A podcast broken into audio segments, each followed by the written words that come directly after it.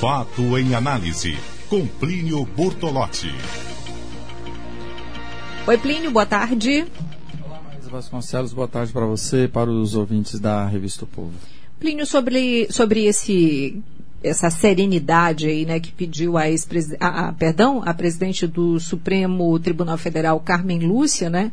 Ela pede serenidade para esse momento do país. Você visualiza esse clima? A gente teve até aí uma, uma matéria que está sendo amplamente divulgada, a matéria do Estadão, que está na Exame, está na Infomona, em vários lugares, um general da reserva, Luiz Gonzaga Lessa, que diz que se o STF deixar Luiz Inácio Lula da Silva solto, vai estar propagando uma luta fratricida em vez de amenizá-la.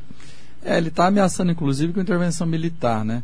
Eu acho que os militares, eh, alguns militares colocam essas manguinhas aqui de fora, porque o Brasil, diferentemente do Chile, da Argentina, do Uruguai, não fez o serviço completo. Ou seja, deveria ter posto na cadeia os militares que é, torturaram, mataram, fuzilaram, esfolaram durante a ditadura, ou seja, que cometeram crimes. Obviamente você não pode responsabilizar todos os militares, mas nesses países, inclusive que alguns que foram presidentes da República, responderam por crimes contra a humanidade, porque não se admite nenhuma guerra crimes contra a humanidade. Não se admite, em nome do, do, da, da, do combate a um, uma, uma, uma, revolução, uma revolta, você torturar pessoas, desaparecer com pessoas. Né? Então, esses países onde os militares responsáveis por esses crimes foram para a cadeia, esse tipo de, de ameaça é menos frequente. Então, eles estão se sentindo autorizados, esses generais aí que já não estão mais na ativa, né, estão na reserva, popularmente se diz, né, generais de pijama, de pijama mais perigosos, né? Então eu acho que isso tem que ser rechaçado, acho que as questões têm que ser resolvidas dentro dos marcos democráticos, né? Sem dúvida nenhuma, é, isso tem que ser assim. Eu acho que, enfim, é, o general, uma pessoa que já deve ser uma pessoa de idade, um general, em vez de ter um pouco de juízo na cabeça para fazer abaixar a temperatura, ele faz jogar água na fervura, né? Então é lamentável que isso aconteça. Eu acho lamentável.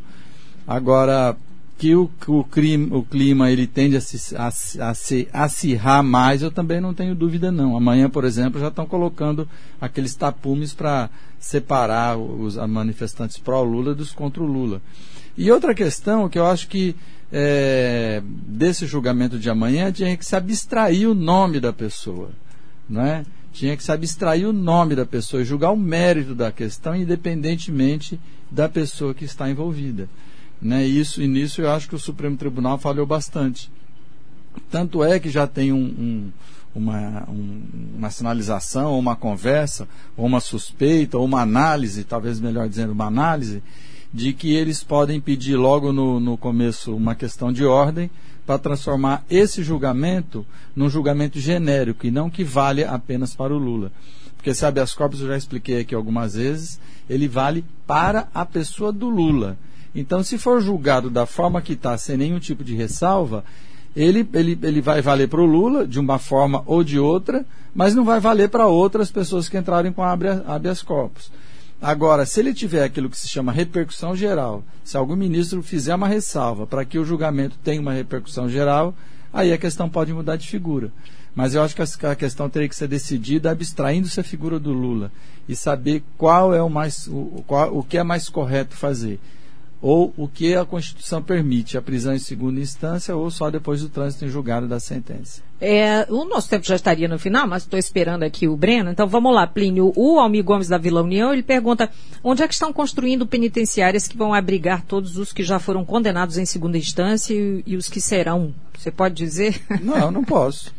Você tem que perguntar, tá perguntar para o Debrecht. É o Debrecht que vai fazer as penitenciárias. Que isso. É, o, o, nosso. Olha a polêmica, é ótima, a Letícia. É, a gente tem aqui nosso 20, o final do telefone 4492. Ele pergunta cadê a coerência do MBL que não foi para a rua contra o Temer? Duas denúncias. É isso. Não, o, não o sei, MBL né? é um movimento de extrema direita que, que, que, que ele tenha as suas preferências e faz suas manifestações de acordo com as suas preferências. É jogo jogado. Agora, que há uma contradição, é, que eles falam que, na verdade, não, primeiro o Lula, depois os outros. É, obviamente que ele era mentira, né? eles estavam interessados em atacar o Lula e estavam interessados em livrar o Temer e essa, esse pessoal de extrema direita, tipo Bolsonaro e essa turma por aí. Muito obrigada, Plínio Bortolotti. Vamos para o intervalo. Boa tarde para você. Um abraço mais, até mais.